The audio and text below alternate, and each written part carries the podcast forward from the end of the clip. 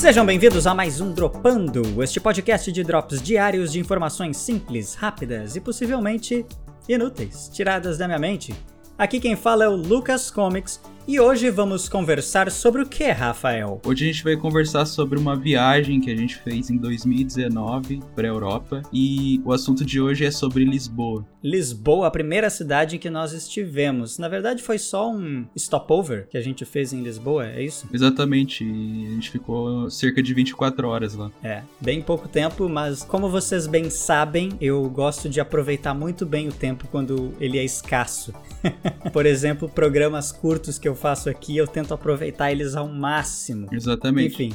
E, deu para cansar bastante aquele dia, porque a gente atravessou a cidade a pé, praticamente. Lisboa é, é muito incrível, assim. 24 horas foi muito, muito pouco para Lisboa, porque Sim. eu gostei muito, assim. Foi, eu não sei você, Lucas, mas no meu ponto de vista, Portugal ele é meio único, assim, em relação à Europa. Existe a Europa e existe Portugal. Uhum. Foi o lugar que eu me senti mais aconchegante e, eu, e familiar também, assim, porque. É, não pelo idioma, porque o idioma, muito, muitos lugares a gente entrava e as pessoas falavam inglês, assim, viu que a gente era de fora, mas o lugar me lembrou muito o Brasil e o calor também. Aquele dia tava calor, então parecia. Eu me senti Sim. aconchegante lá, assim, na cidade. Bom, para vocês que estão um pouco perdidos, este é o Rafael Castro. Quem é ouvinte e é nosso amigo próximo, certamente já sabe de quem eu estou falando, já reconheceu pela voz. Mas, Rafael, introduza-se um pouco, pode falar um pouco sobre si? É, então, é, já, já cheguei falando direto, né? Então, é...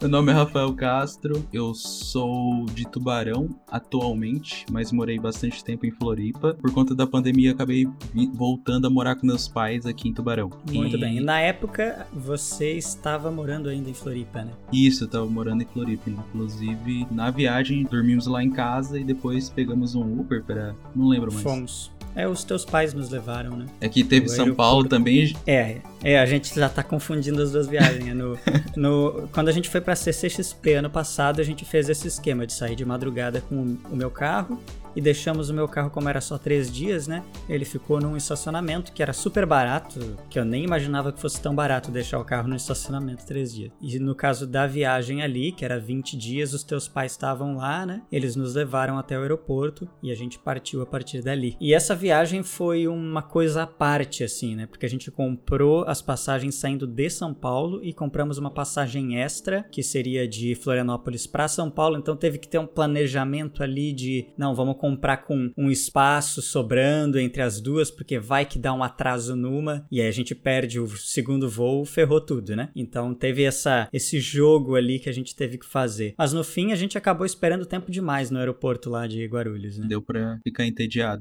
e muito, muito, muito cansado no dia seguinte, enfim. Mas isso aí é papo para quando a gente chegar lá em Munique.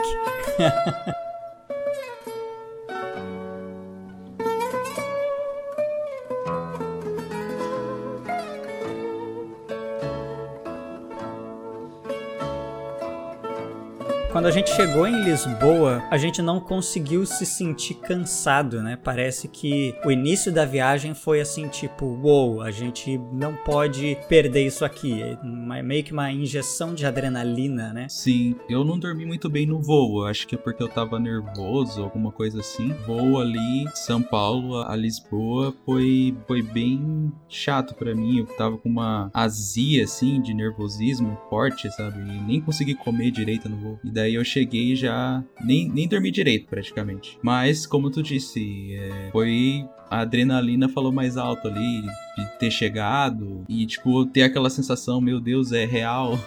Tô aqui na Europa. Estamos na Europa, né? Dois pobres na Europa.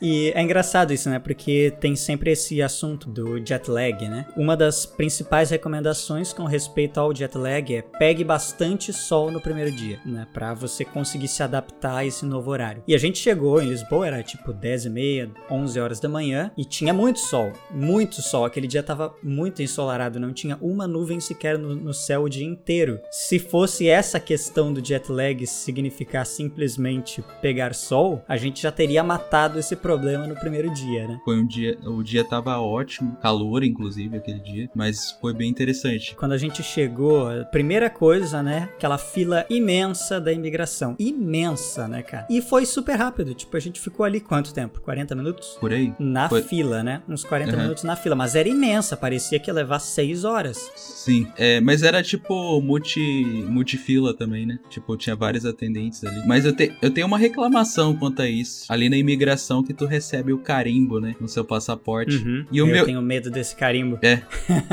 E o meu carimbo foi bem apagado, que raiva. Eu- Muito apagado. Eu queria que o carimbo ficasse lá bem grandão, assim.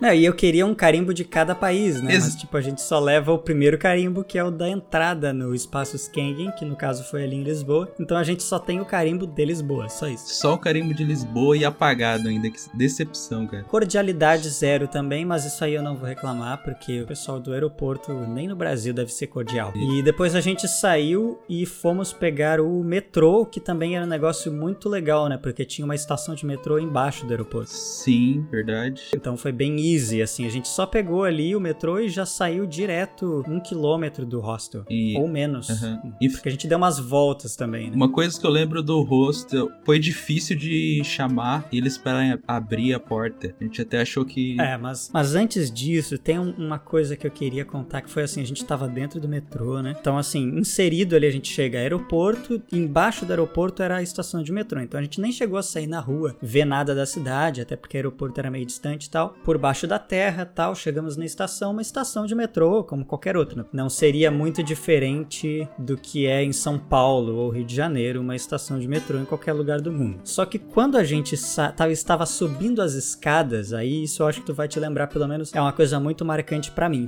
Aquele foi o momento que eu cheguei na Europa. Até então eu tinha chegado no aeroporto, mas quando a gente estava subindo as escadas da estação que a gente desceu, aí nós fomos subir pra rua, tu tava bem concentrado, um- uma coisa que aconteceu em vários momentos da viagem. O Rafael super concentrado na tela do celular, pelo GPS, enfim, lendo alguma coisa. Aí ele super concentrado, a gente subindo as escadas, e a primeira imagem que eu tenho quando eu vejo a luz do sol fora da estação é o castelo de São Jorge já de frente para a estação de metrô. O Rafael super concentrado ali e eu já vendo aquela imagem. Aí eu já bato no ombro do Rafael. Rafael, tamo na Europa. Verdade, eu lembro disso agora. E dali foi só subida, né? Foi só ladeira acima. Exatamente. No, no sentido literal, porque Lisboa é só ladeira acima a cidade inteira. e a gente carregando aquelas mochilas, né? Porque tinha acabado de chegar. É, não, não era mala de rodinha, né? Eram mochilões de 20 quilos de 40 litros, né? E, é, a minha é 55 litros, mas é, não tinha mais do que 12 quilos, ali, deveria ter uns 10 quilos. É, me- menos de. Só que parece muito mais, né? Tinha menos de 10, porque a gente tava com medo de. Tinha um limite lá do peso da mala, não sei se tu lembra. Sim, é, o limite é do- 12 quilos, mas às vezes dizia que era 10, então a gente foi com menos que 10. Menos que 10, exatamente. Até, tu, tu até falou pra mim, ó, qualquer coisa, se precisar, eu passo alguma coisa pra tua mochila. Mas, tipo, foi um problema que a gente não enfrentou em nenhum momento. Ah, mais um. E aí, com aqueles mochilões, né, pra chegar até o hostel, ladeira acima, e foi só subida. Subida atrás de subida, né? Uma das coisas assim que eu faria diferente dessa viagem, né, é levar menos coisas, porque eu levei o meu mochilão e eu levei outra mochila com os equipamentos que eu acabei nem usando na viagem, os equipamentos tipo câmera, Super é, pesados. é, é. câmera analógica, estabilizador de imagem para celular e tripé e etc, um monte de coisa que eu acabei não usando. Então, se eu fosse Sim. de novo para Europa, eu levaria, não levaria essas coisas assim, porque nem sou produtor de vídeo, né? Então não tem por que levar isso aí. Acabou incomodando o resto da viagem. Então, eu tava carregando mais coisas que o Lucas. Muito mais, sim. E não, e eu, por exemplo, não iria com o mochilão. Pra passar duas semanas, eu iria com uma mochila normal. 30 litros. Não, a mochila. É, a mochila de 25 litros, 30 litros no máximo, né? Uns 5 quilos eu acho que é mais do que suficiente. Tira dali uma calça jeans, tipo, calça jeans tu pode usar meio que duas a viagem inteira. É, tira dali mais uma bermuda, tira dali um casaco, sabe? Tem um monte de coisa que tu só precisa de um, tu não precisa de vários. Indignado com o tanto de coisa que eu tinha trazido e cansado de carregar, eu falei isso, ah, eu, da próxima vez eu vou vir com uma mochila de 30 litros e tá bom, já não trazer nada dessas é isso coisas. Aí. Esses viajantes que passam a vida viajando, os caras têm um mochilão e é aquilo ali, tá ligado? É. A vida toda. Então, tipo, pra gente duas semanas, por que aquele mochilão, né? é, a gente. Eu teve Mas é roupa é muito... que eu nem usei. Ah, sim, eu também. É muita empolgação de primeira viagem, né? E, e aí, o que, que tu ia falar da chegada do hostel? É, então, sobre a chegada do hostel, a gente chegou e apertou a campainha, bateu na porta e não, e não vinha ninguém, assim, tipo, a gente ficou uns 10, 15 minutos ali na frente, ali tentando falar com alguém do hostel e nada. Sim. Começou a se questionar se tava mesmo no lugar certo, ou sei lá, se não existe, né? Porque pode acontecer. Já mas... pensou que perrengue se a gente é. chega e o lugar não existe, já tá pago, tudo. É. o problema nem é estar pago, né? Porque o Booking devolveria, mas uh, tu chega na cidade, tu só vai passar um dia ali e não tem um lugar para ficar. É, daí ter que pagar um rim num hotel por Sim. causa desse, disso, é, não vale a pena. E por fim o cara apareceu lá em cima lá, e falando inglês. Falando inglês, isso, ele falou inglês, é. falando inglês. E daí a gente, sei lá como que a gente respondeu, não sei se respondeu em inglês, português ou enfim. Eu acho que a gente respondeu e... em português mesmo, né? Até porque e... eu acho que o inglês que ele falou não sugeria que ele não era um americano. é, é como eu disse, lá você entra nos lugares e eles falam inglês porque tem muito turista, né? Então tem que falar uma língua Sim, comum. como todas as cidades que a gente foi, né? Por exemplo, se eu soubesse alemão, metade da, dos lugares que a gente foi, a gente conversaria normalmente, né, em alemão com as pessoas. Isso. Bom, voltando a Lisboa, a gente saiu do só isso era início do da tarde, né? Deveria ser meio-dia, alguma coisa assim. A gente só deixou as coisas ali e já saiu pra, conhecer a cidade, né? Só que foi um dia que rendeu muito, porque isso aí a gente já tinha perdido toda a manhã e, no entanto, a gente conseguiu fazer muita coisa até a noite, né? Sim, muita coisa. A gente, como, como eu disse, a gente atravessou a cidade a pé. É, e eu acho que um dos primeiros lugares, eu não sei, é, talvez eu esteja errado, mas foi. A gente foi para Belém primeiro, coisa. não foi? Fomos para uma das estações de metrô novamente para descobrir que não era pelo metrô que a gente ia, que a gente ia de trem e que as passagens que a gente tinha comprado de metrô não iam adiantar de nada, porque agora tinha que comprar outra passagem de trem.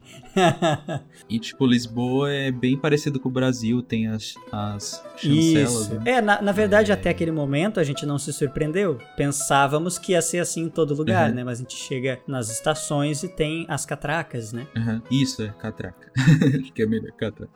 E, e tinha ali e tal. É... E daí a gente foi para Belém, pegou o trem. Mas foi bem interessante. Teve uma situação, mas acho que foi na volta, que alguém lá, algum cara, tentou é, fazer eu passar junto com ele lá pra não precisar pagar. Acho que isso não Ah, é. É bem coisa de Brasil. Deveria Você lembra ser disso? brasileiro, cara.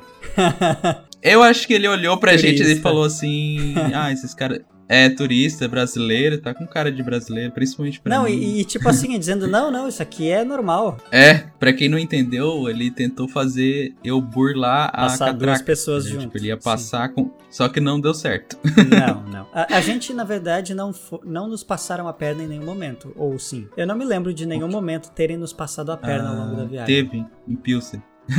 Tentativa, pelo menos. Tentativa, é isso que eu tô dizendo. Não conseguiu, porque na hora eu já, opa, não, cadê meu troco? é, não, não, não lembro disso. Foi, em Pilsen era Mas, é- aquela senhora, né? Mas aí depois a gente vai é, falar sobre isso. É, é, vai chegar essa história aí. E Belém. É... Belém a gente tentou visitar aquele principal monumento, que é o Torre de Belém, né? Que é aquela isso. torre famosa torre. que fica dentro da água, assim. E uhum. já tava fechado, então só deu pra gente tirar foto por fora. Só que eu imagino que, tipo, todas as fotos que a gente vê da Torre de Belém são sempre de fora, então dentro não deve ser tão interessante assim. Tem esse ponto mesmo. E na frente do castelo teve também uma catedral junto com algum, alguma coisa. É bem naquela. Lá, um monastério. É bem naquela reta ali a gente atravessava, onde exatamente na reta do Marco Zero da cidade, onde tem aquele outro monumento que são os, os navegadores, né? O monumento aos navegadores, Isso. que também é bem famoso, que fica de frente para o mar. E aí atravessamos atravessando a avenida tem uma praça e aí sim tem um monastério, né? Eu não tô. São Jorge? Monastério de São Jorge? Agora eu não tô lembrado o nome. São Jorge era o. Era o, a, o... o castelo. Isso, Castelo de São Jorge que fica lá em cima, né? Cas... É, o... isso. O monastério eu não tô lembrado. É algum outro santo.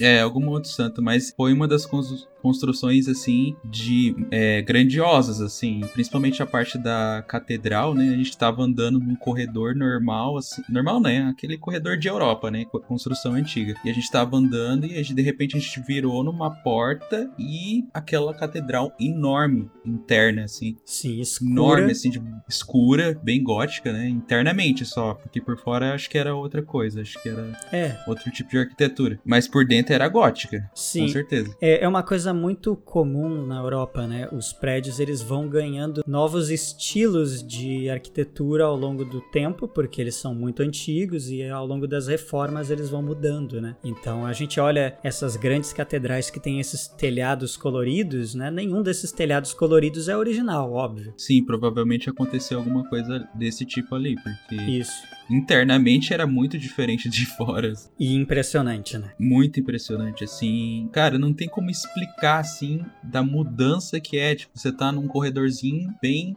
claustrofóbico e de repente um negócio grandioso internamente, E, assim. e o que é engraçado é que ele é grandioso e ainda assim, pra mim, é meio claustrofóbico pelo fato de ser escuro. E, É. e eu acho que é o claustrofóbico ao contrário, porque é uma talvez. grandiosidade, é, uma grandiosidade que te deixa meio que, é, sei lá, eu me sentia meio mal, sabe? Aham. É, Eu também tive a mesma sensação. É, de ser uma É. coisa assim, de se sentir pequeno ali dentro. Mas eu acho que esse era o, o- o intuito, né, de- dessas igrejas, causar certo temor nas pessoas Sim. com essa grandiosidade. tipo, É, imagina É. a gente agora em 2000, e- naquela época, 2019, se sentindo assim. Imagina o cidadão médio do século XVI.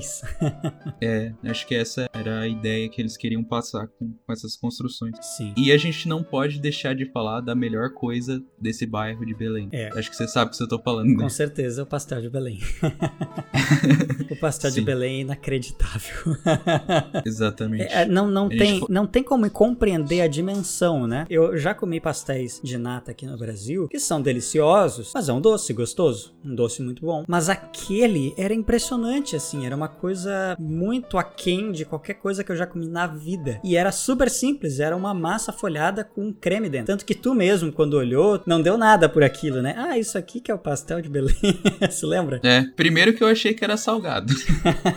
e não tem formato, pra quem não sabe, aí pesquisa no Google, não é um pastel que a gente conhece assim, uma fritura que tem alguma coisa dentro ali, não, é, é- ele parece um bolinho. Ah, o pessoal que sabe aí que é, como é que tu falou, como é que é o nome do doce no Brasil? É pastel de Pastel nata. de nata. Ou ele, ele Pastel de lembra, nata. ele lembra uma empada folhada, né? Só que aberto Isso. em cima e aí tem um creme dentro. É, e esse creme é tostado assim, né? Ah, sim. E eles Uhum. dão um saquinho de canela em pó pra tu colocar em cima. O ponto importante é que a gente foi na padaria original e foi inventado esse pastel de Belém. É, a fábrica de pastéis de Belém. Inclusive, se eu não me engano, lá na, na Europa é o único lugar que pode chamar de pastel de Belém. Todos os outros lugares agora tem que chamar de pastel de nata. Uhum. Tanto é que tem um outro lugar ali próximo que a gente passou na frente, que é a Manteigaria, que também faz um pastel de nata incrível. Todo mundo fala que é até melhor, talvez, do que esse. A gente não experimentou, mas eles têm que chamar de pastel de nata atualmente. Aqui no Brasil, o pessoal ainda chama de pastel de Belém, em muitos lugares. Sim,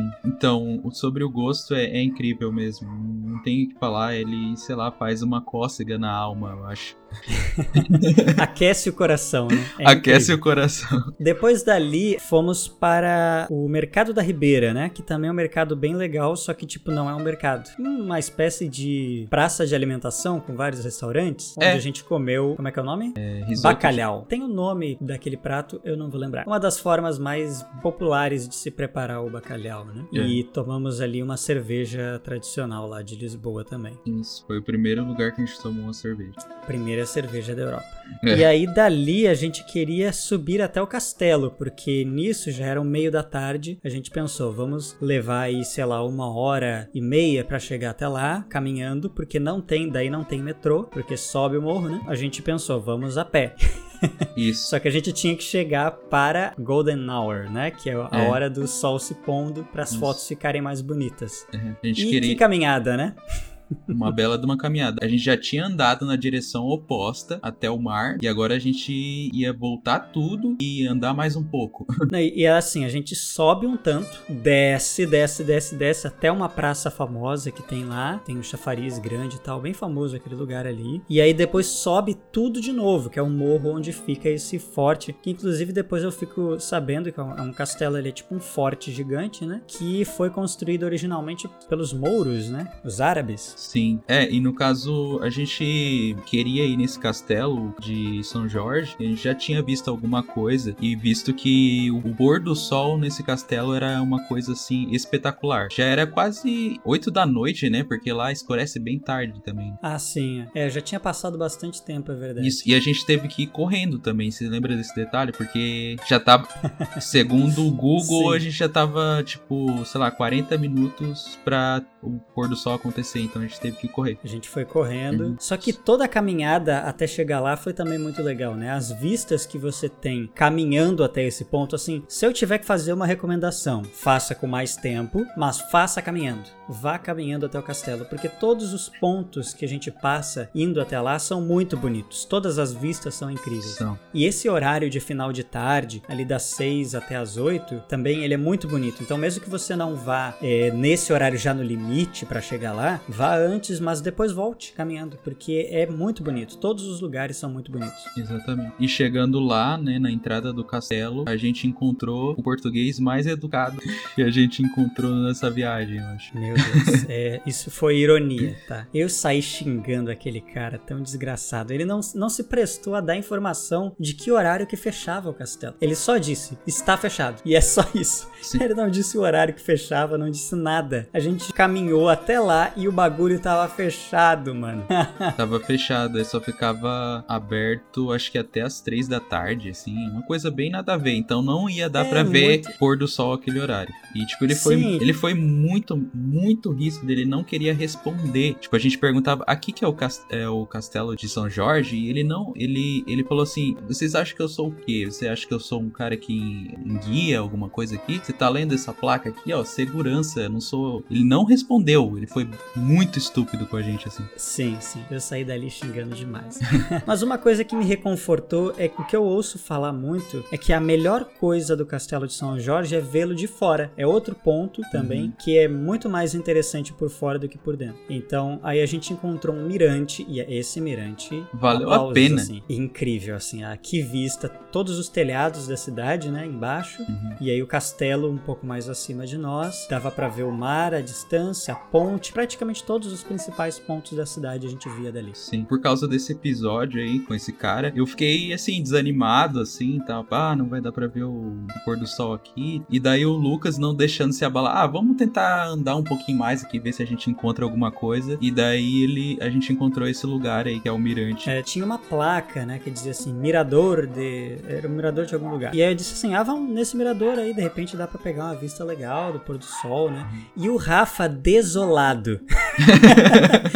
desolado. Ele, ele tava querendo ir embora. Não, vamos pro hostel tomar um banho. eu tava assim, eu tava assim. Mas olha, foi a melhor coisa que a gente fez. Inclusive, outra vez um amigo perguntou de algum lugar que ele poderia ir, né, em Lisboa. Eu falei, ó, não deixa de ir nesse mirante. Mandei a localização para ele e tudo, porque a vista é incrível, assim, do pôr do sol lá. As cores. Eu até tenho no, no meu Instagram, tem uma foto do mirante ali, porque foi um dos melhores pôr do sóis, assim, da minha vida. E as cores estavam incríveis aquele dia. Um dos pôres do sol mais bonitos que eu já vi também. Até porque a gente pegou exatamente a Golden Hour mesmo, assim, o momento perfeito do, do sol se escondendo. Então a gente viu o reflexo na água, o reflexo nos telhados, a gente viu todo esse processo, né? Pegamos exatamente o momento perfeito ali. É, e eu não sei o que, que é, a inclinação da Terra, ou. Não sei, mas eu sei que, tipo, naquela época do ano, que é primavera na Europa, e aquela, aquela localização ali fizeram com que as cores ficassem muito bonitas mesmo. Que, coisa que você não vê todo dia, assim, às vezes aparece na tua cidade, sabe? Um, um pôr do sol, assim, bem bonito, com aquelas cores nos céus, assim, meio... várias cores, né? Meio roxo, meio ah, vermelho, É, assim. e principalmente a gente vê esse processo acontecendo, né? Das cores irem mudando, né? E o, o céu ir mudando de cor. Isso me lembra muito esse relato que a gente tá dando, o Azagal, né? Quando ele teve pela primeira vez no Monte São Michel, que esse relato dele me fez ter tanta vontade de ir ao Monte São Michel, tanto que o primeiro plano nosso era ir pra França porque eu queria ir no Monte São Michel. Sim, sim. E, E, e ele fala que era também. isso. É, e tipo, ele conta que eles subiram todas aquelas vielas, né? E aí chegaram na catedral que fica no topo do morro. E aí, quando eles saíram da catedral, eles pegaram o momento exato do pôr do sol. Então, assim, foi tudo muito perfeito, né? Parece que tudo culminou para que aquele momento acontecesse. E ali, naquele momento, a gente teve uma decepção, mas parece que essa uma decepção culminou para que a gente pegasse esse momento tão bonito e ele fosse tão bom, né? Porque se a gente já tivesse extasiado, feliz com o momento anterior, esse pôr do sol não teria sido tão mágico quanto foi, né? Exatamente. E o interessante é que a gente teve como ver o castelo de, São Jorge dali. Não sei se tu lembra disso. Sim, é- exato. É o melhor ponto para ver o Castelo de São Jorge é aquele ponto ali. E parece que é uma coisa assim, pelo menos naquela época do ano, é garantido assim que o pôr do sol vai ser aquilo ali, porque esse meu amigo que foi pra Lisboa, ele registrou algo bem semelhante ao que a gente viu ali. Fica a dica aí pro pessoal, se for tiver na primavera na Europa, vai nesse ponto aí que vai ser um espetáculo. Eu achei que eu tinha achado o nome desse lugar, mas não era o nome que eu imaginava. Enfim, é, depois a gente foi descendo, fazendo o mesmo caminho, né? Agora tendo as mesmas vistas que a gente teve na ida, só que na volta com o anoitecer. Então as luzes se acendendo, a gente subindo o morro novamente, vendo as luzes acesas agora. Então a gente teve dois pontos de vista, né? Então foi bem legal esse momento também. E para finalizar Lisboa, a gente foi pro hostel, tomou nosso banho ali, trocou de roupa e fomos para Rua Rosa, né? é, a Rua Rosa. Eu até ia dizer Rua Rosada, mas é, é Rua Rosa, né? Rosada é a Casa Rosada de, de Buenos Aires. Eu tava Isso. confundindo. Tanto é que no Stories que eu coloquei era Pink Street, que é literalmente uma rua que eles pintaram todo o chão e a calçada de rosa. Toda a rua de ponta a ponta. Isso. E é o point dos bares da juventude, digamos assim, da boemia de Lisboa. Não que Lisboa já não seja boemia pra todo lado. Isso é uma coisa que, inclusive, nos chamou muita atenção, né? Como era um dia muito bonito e tem muito turista. Muito turista, muito chinês, muita gente de todo canto lá. Os bares, eles todos têm essas mesinhas na rua, né? Que é uma coisa muito característica de Europa. Os lugares são estreitos, né? Os restaurantes são estreitos, são pequenos, os prédios são pequenos, apertados, já não comportam mais tanto turista. Então eles têm que se espalhar pela rua. E as mesinhas na rua sempre cheias de gente, as pessoas no meio da tarde bebendo, né? Os restaurantes todos funcionando, as pessoas comendo no meio da tarde. E deu muito essa sensação de boemia mesmo, né? De ser uma cidade boêmia. Nesse bairro que a gente ficou em especial, que era o bairro Alto, porque ele é uma ladeira, literalmente a rua inteira é uma ladeira, e ali é tudo cheio de bares. E os bares ficam lotados de gente à noite. E isso era uma sexta-feira, né, Rafael? Isso, era exatamente. sexta, né? A É. gente saiu na quinta-feira à noite daqui do Brasil, chegamos lá sexta-feira, passamos o dia, então era uma sexta-noite. Era muita gente na rua, era socado de gente, lotado assim. É. E isso madrugada dentro, três horas da manhã, tinha engarrafamento, pessoas andando pra lá e pra cá, burburinho, barulho, né? Isso. Uma coisa que a gente viu muito em Portugal, principalmente à noite, né? Foi o pessoal oferecendo drogas, né? Ah, Lisboa tem isso. Já tinha até esquecido disso aí. Ó, bom que tu lembrou. Hum. É, Lisboa meio que é. ah, ninguém sabe, né? Mas é, eu acho que Portugal inteiro, não deve ser só Lisboa. É tipo Amsterdã. É, É. tipo Holanda. É, parece Tudo que lá é é, mais, é mais liberado É. que a Holanda, né? É mais liberado que a própria Holanda. Então tudo pode ali. Tudo pode, exceção. Porque assim, até onde a lei consegue fiscalizar. Tem lojas específicas pra vender, principalmente maconha, né? Que eu acho que é o pessoal procura mais. Mas todas as outras também têm as suas. São é restrito, mas também tem pra vender. Só que ninguém é preso lá por usar. Só que pode ser preso por vender. Porque o cara precisa de uma licença, de um lugar, é, ele vende a quantidade certa e tal. E então tem muita gente que vende clandestinamente porque sabe que as pessoas vão pra lá procurando por isso. Sim. E era uma coisa assim, a gente andou pela mesma rua e nessa mesma rua a gente andava 100 metros, tinha um cara oferecendo. Mais 100 metros tinha outro cara oferecendo, né? É, chegava assim, marihuana, cocaine, marihuana, cocaine. É, isso Era- me lembra muito o Paraguai. O Paraguai tem muito disso também. Ai, cara, era engraçado. E, e, Não, nessa- e ele olhava dois jovens assim, né? O que, que esses dois jovens estão querendo aqui, né? É. Em Lisboa. e na Rua Rosa a gente parou num barzinho. Ali a gente tomou um vinho branco, né? Vinho O branco. vinho verde. Verde. O vinho verde e o vinho do Porto. É o vinho verde nada mais é do que um vinho branco, mas sim, é um vinho que é específico de Portugal, né? Que eu soube da existência do vinho verde ali e o vinho do Porto, que é um, é um big deal de Portugal, né? Também é um outro vinho que pertence a Portugal. Ele não é fabricado em nenhum outro lugar, só em Portugal. Então, era dois vinhos que a gente tinha que experimentar ali mesmo, né? Exatamente. E a gente notou também que a maioria, 98, sei lá, por cento dos atendentes são brasileiros. É, quase todos os lugares, né? É. Com exceção dos lugares onde eram indianos. É, exatamente. Ah, a gente foi logrado ali, lembra? Por um indiano. Eu não sei se a gente foi logrado, cara, porque nos disseram, não, compra essa marca aqui. A gente chegou no lugar, no estabelecimento, perguntamos, né? Ah, vai funcionar em outros países? E ele disse sim, que o chip só funcionou em Lisboa, a gente pagou, sei lá, 50 reais. E no dia seguinte, na- no outro país, já não funcionava mais. É, 10 euros a gente pagou. É, daí- então, de fato, a gente foi um pouquinho logrado ali, mas é que a gente aceitou a recomendação de uma pessoa que mora lá, né? Sim. E não imaginava que teria esse problema. Mas o primeiro atendente que a gente foi, o primeiro estabelecimento de indiano, ele nos disse: "Ah, essa marca aqui não adianta, ó, se tu quer para outro país, compra a Vodafone". É. E aí a gente foi para outro lugar e aí o cara disse o extremo oposto dele, a gente confiou. então a culpa é nossa mesmo. É, nossa, nossa. E um, um amigo do Lucas falou pra gente antes da viagem: compra a Vodafone em Portugal que vocês não vão ter problema. A gente não obedeceu o que ele falou e se lascou. Tudo que a gente obedeceu às recomendações desse amigo foi certeiro. E É. tudo que a gente desobedeceu foi nos ferramos. Mas pra finalizar Lisboa, então, a gente terminou o dia ali, né? Fomos dormir, eu acho que 3 horas da manhã, pra se acordar às 5 horas da manhã. E aí, como é que foi o momento de se acordar? Não tá lembrado que eu Não. coloquei o despertador e o despertador tocou por meia hora e eu não acordei.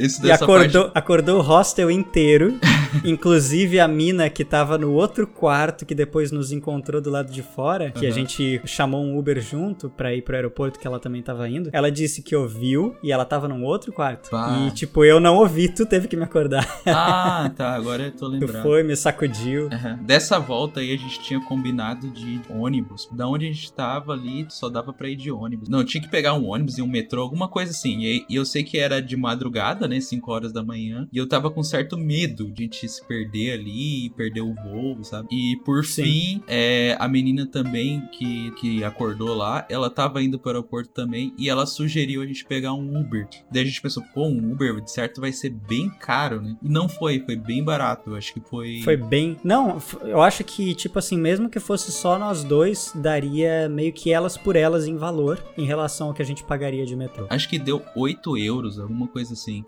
Pra Tipo, todo mundo. Pra todo Foi mundo. super barato. E era longinho, assim, não era perto, né? Foi a menina que pediu e a gente deu o dinheiro pra ela depois. E foi super Isso. tranquilo, super seguro, né? Eu falo seguro assim, que a gente não precisar ter que ficar procurando qual ônibus tem que pegar e tal, e etc. E- É, seguro ia ser, a gente não ia ser assaltado, não, É. não ia ter esse problema. É, não, não, a eu não gente falo podia sobre. se perder. Eu não falo de segurança de ser assaltado, de se perder, de não saber qual é o ônibus e, tipo, chegar atrasado e perder o voo, sabe? Eu tava com esse medo só. E daí de Uber foi tranquilo, a gente chegou, saiu na boca do aeroporto.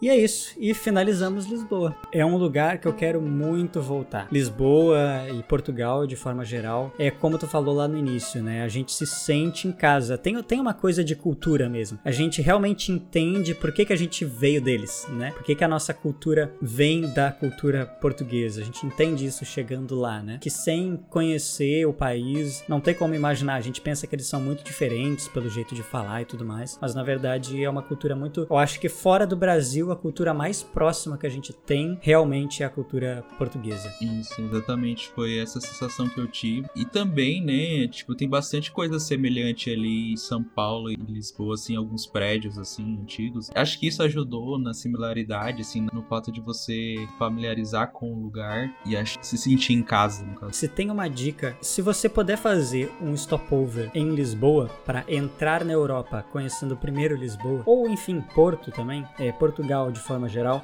vai ser a melhor entrada na Europa é entrar por Portugal, porque vai ser tudo muito mais fácil, a imigração vai ser mais fácil, tudo vai ser mais fácil e tem esse esse aconchego, né? Mesmo que você passe por algum problema, não foi o nosso caso, a gente não teve nenhum perrengue ali, mas mesmo que, por exemplo, perder bagagem, alguma coisa assim, se acontecer, que aconteça num lugar onde você domina a língua. É, eu também acho isso. Muito bem, encerramos Lisboa por aqui. Muito obrigado pela sua atenção e até amanhã.